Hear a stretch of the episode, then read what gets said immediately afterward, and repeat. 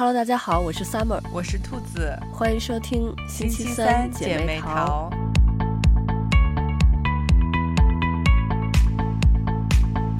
今天我们又恢复了线上的录制，因为我又回新西兰了，嗯、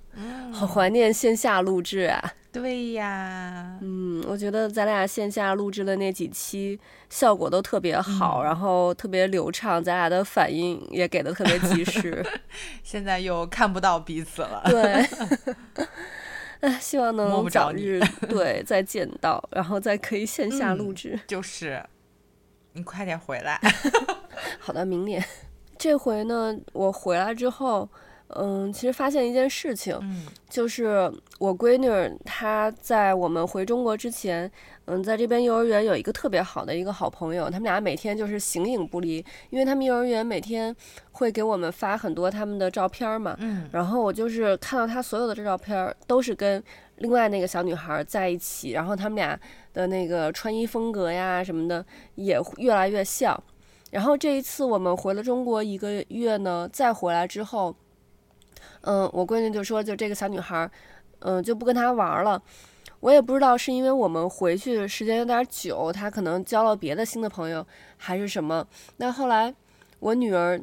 她呢，最近又特别不爱穿裙子，然后那个小女孩呢，她就很爱穿裙子。我就看最近每天的那个幼儿园发来照片，那个小女孩就是。特别爱打扮，就是就穿那种很布灵布灵的裙子呀，然后还会拿一个那个小包，然后 戴一个那种就是呃小朋友那种塑料的项链呀、手镯呀什么之类的，然后反正就是就是打扮的那个各种有穿搭，呃、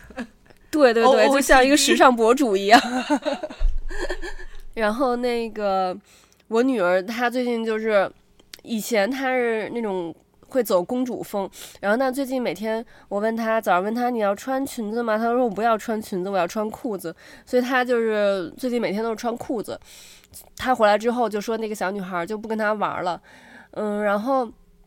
我说那那你都跟那你怎么办呀？然后他说我就跟另外就是别的那个小女孩一起玩，嗯，嗯，然后我就觉得其实他这一点我觉得还挺好的，就是。你像咱们大人，有可能就会，比如说我的好朋友，他可能喜欢什么或者希望什么，那我可能我为了想跟他玩，可能我自己并不喜欢这个，但是我为了迎合他，我会去改变自己。但是小孩儿他们就不会，他们就会很坚持自己，就，嗯、你喜欢穿裙子，我不喜欢穿裙子，那我没有必要为了迎合你，我去穿我不喜欢的衣服。那我可以就跟其他穿裤子的小朋友一起玩。嗯，我觉得还挺，有时候觉得可能咱们大人都做不到这一点。对，就是用现在特别流行的话说，就是拒绝内耗。嗯，我觉得 你们家闺女就做到这一点了，就是你不跟我玩，那就不跟我玩呗，我也可以去跟。别人玩就没有在这个事情上很纠结，嗯，但是但是他真挺厉害的，因为我刚回想一下，就是我我小时候，如果我的好朋友不跟我玩了，就是我还挺伤心的，嗯，就我会想说他为什么就是不跟我玩了，嗯。嗯，就反正我会挺难过的，嗯，然后就对，所以就觉得他不他不把这事儿放在心上，也没有觉得说这是一件什么事儿。嗯，而且也没有觉得说是不是我自己做的不够好，还是怎么样，嗯，所以我觉得这一点真的挺好的，就不会不会有内耗。其实就是现在还挺多大人是容易会这样，就是就我们会习惯性的先反思自己，嗯，就说是不是我不够好，对，嗯，但其实并不是这个样子的，嗯，对，我觉得。感觉 我们家两个小孩内心都很强大，至少我觉得他们内心我感觉比我要强大。我儿子也差不多。之前我儿子他呃刚转到一个新的学校的时候，然后就会有同学，因为他已经是他二年级转过去的嘛，然后呢就有同学看到他是新来的，就会说，哎，你是不是一年级的呀？什么之类的，就是那样子。然后还有就是可能他们呃在一块儿。就是学校课上做一些任务的时候，比如说画画或者什么的，然后别的小孩就会说：“哎，你小时候你画的不好看呀什么的。”然后他就会跟别的小孩说：“说你不要这样说了。”然后别的小孩可能如果还继续说呢，他我说那你怎么办？他说我就不理他们，或者说我就走开。然后他们可能有些还要追着他说，他说反正就是他就觉得他他无所谓，就我不理他们就好了。然后我觉得他这一点真的做的也很好，就是有些时候别人去可能去去。做一些对你做一些不好的事情，然后想要去激怒你，或者想要什么，你这你这时候和他们纠缠其实是没有用的。最好的方法就是不理他们，就走开。我真的觉得他们两个人内心都好强大呀！我也不知道 是我的教育方法很好吗，还是我刚好很幸运？就因为我觉得我的内心都没有他们这么强大，我也不知道是是不是因为咱们从小也是都这么强大，还是然后长大之后。嗯，为了迎合这个社会，迎合呃迎合别人变了，还是因为他们真的就我觉得可我可可能很幸运吧，就是碰到了两个内心很强大，嗯、然后情商也很高的小朋友。大人学习的就是要有一种那种无所谓的态度，嗯、就不不要太在意别人的眼光和评价。嗯，因为我觉得就咱们有的时候可能。听到别人对咱们不好的那些评价，或者说别人对咱们可能态度不是很友善，可能内心都会觉得很受伤。嗯，但是我觉得他们的这个反应真的是非常的好，非常值得我们大人去学习。对，就是嗯，咱我记得咱们去年也有聊过这个话题，就是我当时还说觉得，嗯，过了三十岁之后，就相对来说更能遵从自己内心的想法，就。嗯，没有那么在意别人的看法了。嗯，但在那个就是，但之前就是年轻的时候，就还是会挺在意别人对自己的看法的，就是会想一些，嗯，甚至有的时候是想要去向别人证明什么。然后，但是，嗯，但，但是过了三十之后，就会觉得说，嗯，我其实没有必要要向你去证明我。什么东西，或者我怎么怎么样，嗯、就是我我自己的内心，因为比较充盈，所以就觉得你、嗯、你怎么看我，对于我来说其实不重要了。嗯、就那个时候就会觉得好像过得更舒坦、自由一点了。嗯，所以现在小朋友们就可以这样，我真的觉得很厉害、很棒哎！希望他们以后也可以这样。对，我觉得可能也是因为他们还是小朋友，然后心里头没有。那么多的杂念，不会去想太多，嗯、所以他们就不会去有那么多的顾虑，嗯，然后就可以很强大，嗯，所以我觉得有时候就是就是在养孩子的这个过程，其实也是治愈自己的一个过程，就是你会在他的身上看到一些让你觉得很闪光、很很感动、很温暖的点，然后他可能会反向治愈你了，然后。你自己就是就也从他身上学到了很多东西嘛。嗯，对，因为今天我是也看到一个视频，一个妈妈就是呃跟女儿说什么是事实，什么是观点，她就是用水果来举例。那个妈妈手上拿着一个火龙果，然后她说我手上拿着一个火龙果，她说这个就是事实。然后她女儿手里拿了一个香蕉，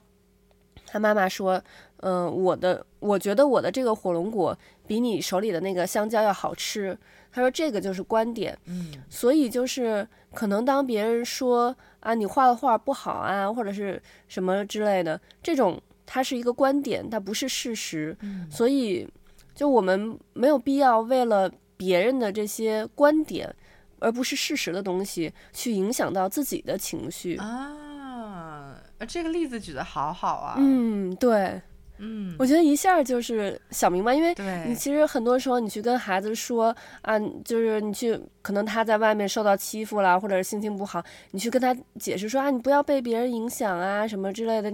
那个他们说的都不对，他可能孩子不能理解，嗯，但是你用这个例子一举出来，他就知道是什么意思了。对，我觉得这个就是。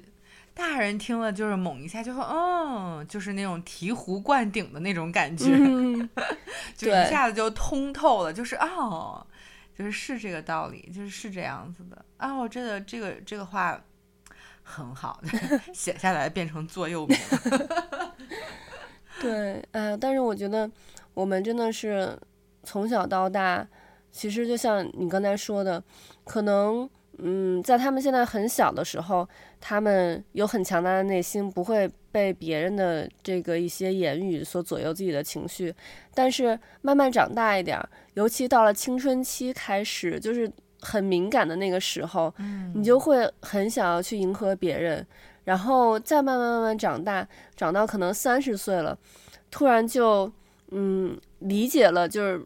我们其实。可以活得更自在、更通透一点，嗯，就不需要去在意别人的眼光。但是，就是中间从青春期一直到二十九岁的这个阶段，其实是很难熬的这么一个阶段，就是要不断的去完善自己的内心，然后去找寻自己的这个价值。对，就是我觉得人应该都是有一段时间是很想就是表现自己的，嗯，就是希望能够让。别人就是看到他，嗯，就获得一种认可和就是自我价值。我我觉得这个其实是很正常的一个事情，嗯。但是就是有的人可能会在这个过程当中迷失了自己，或者说没有把握好那个那个度。所以其实我觉得，嗯，就真的也也是每一个人成长可能要必经的一个一直。必经之路吧，嗯，就他总总是要经过这一段时间的，对，嗯，其实现在社会，我觉得就越来越多的人有一些心理方面的一些问题嘛。有时候我觉得就是可能太在意别人的眼光，太容易被别人的言语所左右自己的情绪，嗯，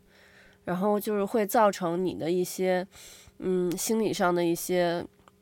可能不好的。不好的这种嗯嗯反应，是我我感觉就是现现在的人也更敏感一些。嗯，我觉得像咱们小时候可能就就是有你你也可以说是算是懵懂无知吧，但正是因为不知道，所以就并没有特别去在意这个事情。嗯，现在因为嗯懂得越来越多了，然后。可能懂得也越来越早了，嗯，所以他反而容易想得多。嗯，如果又很很敏感的话，他其实是容易会被影响的，因为确实有有有的年龄阶段，可能他的嗯三观或者这种自我价值观还没有完全的确立，嗯，他就容易被外界所影响，嗯，就所以就我觉得这个其实，嗯，就也对家长和老师就其实。提，特别是家长，我觉得是一个挺大的挑战，就是你要，嗯，比以前的孩子要更早一些去观察他的一些行为，然后知道他的一些心理状态。嗯，我觉得咱们那会儿就是因为还没有像现在就是呃网络信息这么发达，所以有很多事儿其实我们。不知道也不懂，嗯，你不懂，所以可能也许你懵懵懂懂就过去了，你也不觉得这是一个事儿。对。但是现在因为孩子都就是很很小就已经知道很多很多事情了，嗯，他接受那么多的信息，所以他要再自己去消化。其实我觉得挑战挺大的。对，就像你刚才说的，现在其实我们接收的讯息更多，反而容易造成我们的各种焦虑，就像什么容貌焦虑啊、身材焦虑，然后好像现在还有。出来各种各样的焦虑，其实我们比如说，我们长得就是自己的样子就很好。那可能有一些人就是看到网上，呃，那些网红啊都长得很美啊什么的，就想要去整容，但是最后可能可能就是会遇到一些危险啊，或者是嗯一些不像他所预想到的那种结果。嗯，还有一些嗯，你像我们的身材，其实。什么样的身材，我觉得只要自信就很美。但是现在，呃，又就整个这个主流的审美嘛，我觉得还是偏向那个白幼瘦，所以大家就是都拼命的想要变瘦。现在衣服的尺码也都是，就是以前可能能穿 S 码的人，然后现在可能 M M 就要穿 M 码的 衣服，是，就衣服越来越小，然后就给大家造成了这种。身材焦虑，嗯，就是你刚才说的那句话，我觉得特别对，就是自信就是美，嗯、就是应该要让自己有自信，就是我觉得就是其实就是一种也算是一种信念感。嗯、这个其实我觉得对人来说是很重要，就他有时候其实是就支撑你的一个很强大的力量。嗯、所以其实自信很重要啊。当然了，也不能盲目自信，但是确实现在我觉得有很多人他其实是缺乏自信的，甚至是有一些人，嗯。表面上表现出来，他可能很很自信，但他其实内心还是有一些缺失的。嗯、所以就是，我觉得这也是，嗯，每一个人的一个功课，就是要不断的去补足内心空缺的这一块。嗯，对，嗯，就像其实青少年时期。嗯，我们大多数人都是又想要特立独行，但是又想要自己融入到某一个小的群体里头，嗯、就不想让自己是被孤立的那一个。对，所以就是，你就总会去想要试图去迎合别人，嗯、但是又希望自己是那个很酷，然后可是你那个酷呢，又要又想要不是那种做作的酷，想要很自然的那种酷。对。对，然后但是其实，嗯，其实咱们就过了那个阶段，现在再回头去看，就觉得，嗯，就还挺挺好笑的，但是就是还也挺可爱的。对，我觉得其实就是想要的太多了。嗯，我觉得之所以就是大了之后反而看开了，就是因为，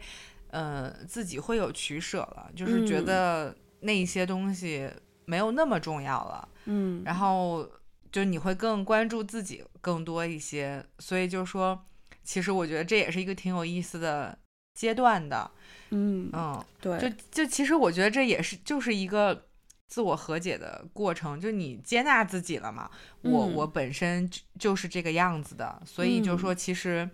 别人怎么看我，或者有一些人是不是接受我这个样子，嗯，都不重要了，因为因为我就是这个样子。所以就就没有必要说去，呃，为了别人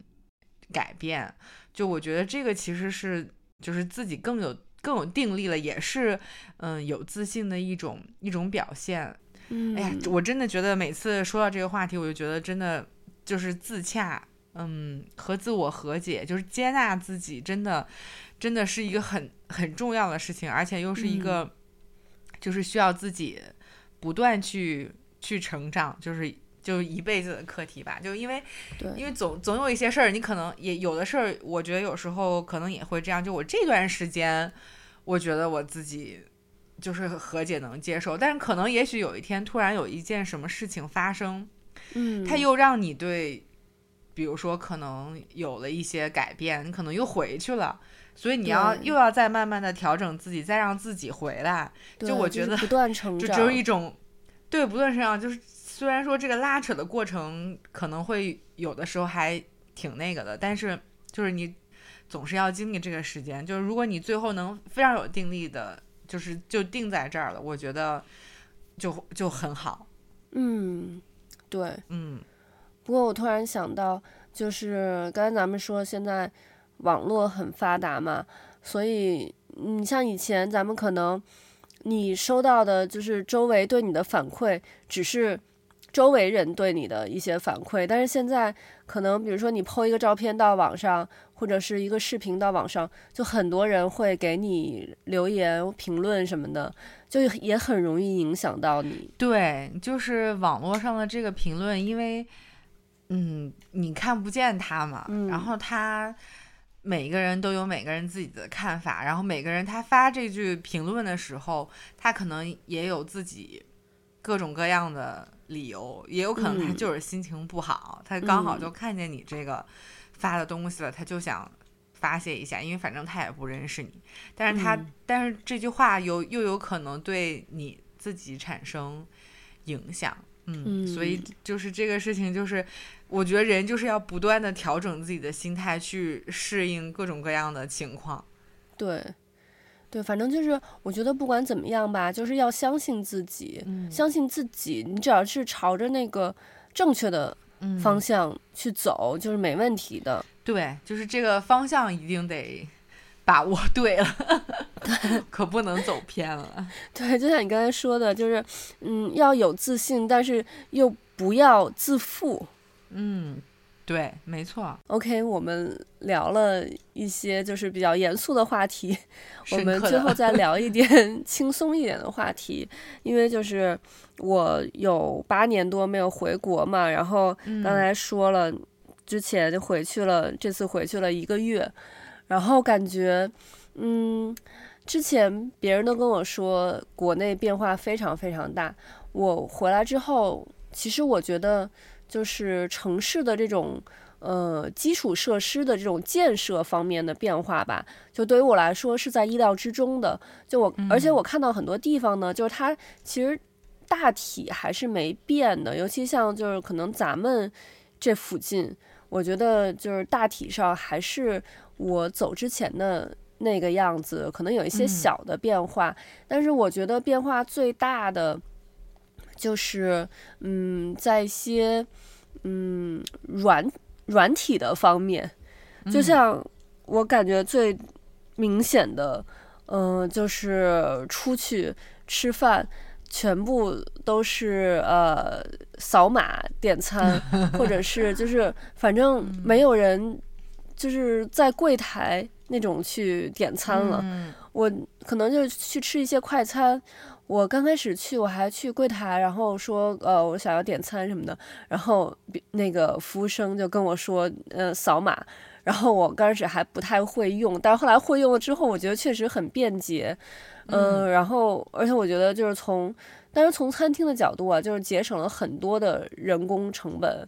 但是我觉得可能从就业的角度，就是很多就很多人可能就会失业了。嗯，就等于一个工作就没有了，一个工种就没有了。嗯，但是我觉得也不完全是这个样子，因为其实现在有很多年轻人也不太愿意干服务员这个行业了。嗯，就是嗯，所以其实，在特别是像北京这样这种一线大城市，嗯、呃，来。务工说想当服务员的人，就是明显感觉是是比以前要要减少的。嗯，所以其实某种程度上来说，我我觉得，嗯，我觉得一半一半吧，就是，嗯、呃，这种智能化其实也也也帮了很多的餐厅，因为它就是请不到人。嗯，嗯，所以对，嗯，对对，就特别是这几年。因为疫情，我觉得又多少有有一些影响，就有很多人他就不会选择回来了。那其实对于嗯，嗯，就是餐厅来说，那可以解放出来一些人手，我觉得对他们来说也是一件一件好事儿。要不然 餐厅我觉得可能也支撑不下去。嗯、对，但是我觉得，嗯、呃，还有一个这种、嗯、呃移动支付的。一个嗯弊端就是，你像咱们中国人全部都有微信，嗯、然后可能大部分人也都有支付宝，嗯、所以就是支付起来是没有问题的。虽然说我们以前可能在国外没有用过，但是回国我们也都可以就是立马开通使用。但是我就有碰到外国人在在中国，我这回是呃有坐高铁，然后在高铁上，嗯有一个外国人去餐车，他要买那个方便面。然后他只有现金，呃，那个高铁上的人呢也可以收现金，但是他找不开，他没有那么多零钱，啊、嗯，然后那个人就只能他在呃，他也跟高铁那个人就是交流不清，因为那个外国人他是一个俄罗斯人，他可能英文也没有那么好，嗯、然后高铁上的那个乘务员呢，他的英文可能也没有那么好，嗯、然后。刚好我老公在，然后我老公就中间帮他们翻译了一下。嗯、后来我老公就跟那个外国人说：“说你要不然就再买点什么东西，这样就是多一点钱，然后他那个就找的钱就少了嘛，嗯、就可以可能够找了。”然后所以那个外国人又多买了一瓶啤酒，然后那个乘务员就够钱找他了。嗯、所以我觉得可能对于外国人来说，嗯、呃，来中国旅游没有以前那么便捷了。嗯、对。这确实是一个问题，就嗯，就不光是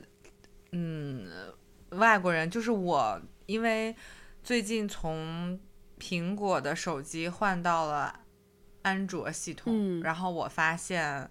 安卓和苹果系统是，就因为它完全不互通嘛，嗯、所以我其实就比如都是支付宝，嗯、我就以为我在安卓的手机上下了支付宝，嗯、那我的我的东西就可以过来，嗯、结果发现我其实不是的，哦、就是像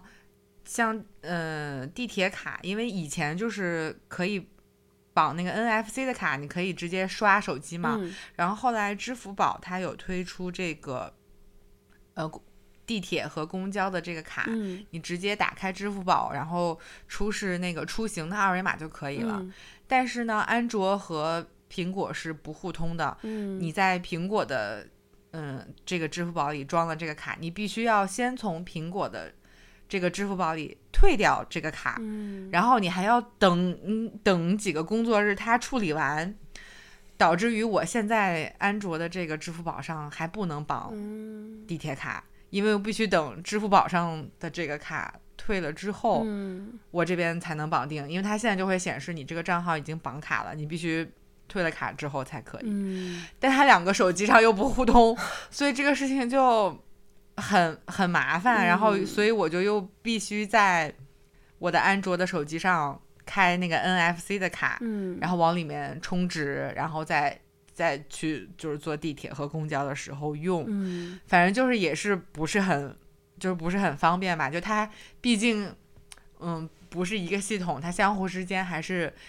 有这个壁垒的，嗯，所以就确实嗯你会受是还是会受制于。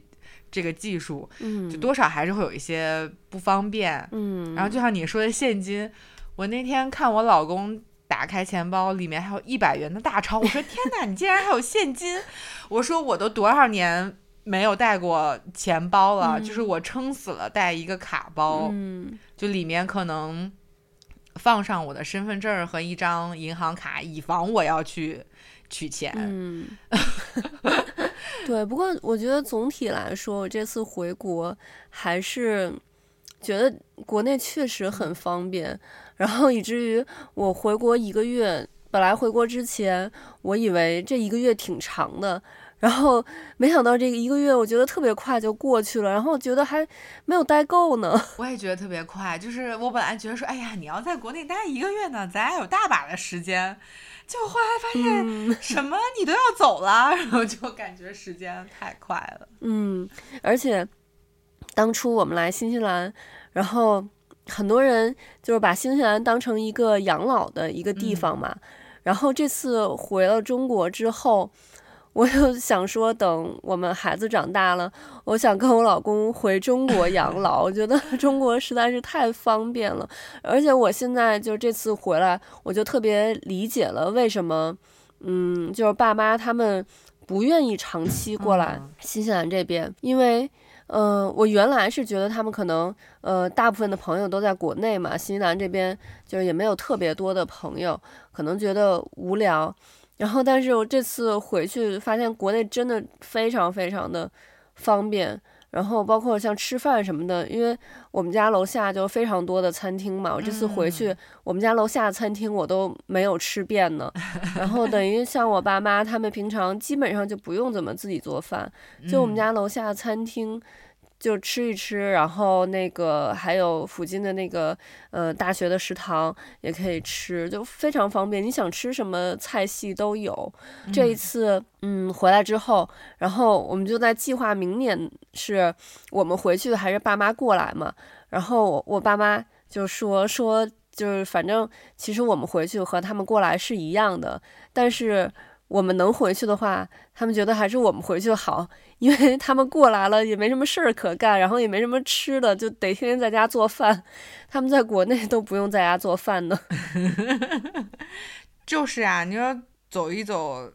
楼下，然后 想吃什么类型的都有，随便选。所以我觉得就是这点上，我觉得在嗯生活的多姿多彩上面，国内还是非常非常的棒的。对啊，而且就是。买东西也 很方便，对对对对，所以就希望咱们在那个说回到这期的主题，就是希望大家能 相信自己，然后能保持住自己的内心，不被别人所左右，被别人影响。嗯，对，没错，我们都要相信自己。嗯，OK，那我们今天的节目就到这里了，我们下期再见，拜拜，拜拜。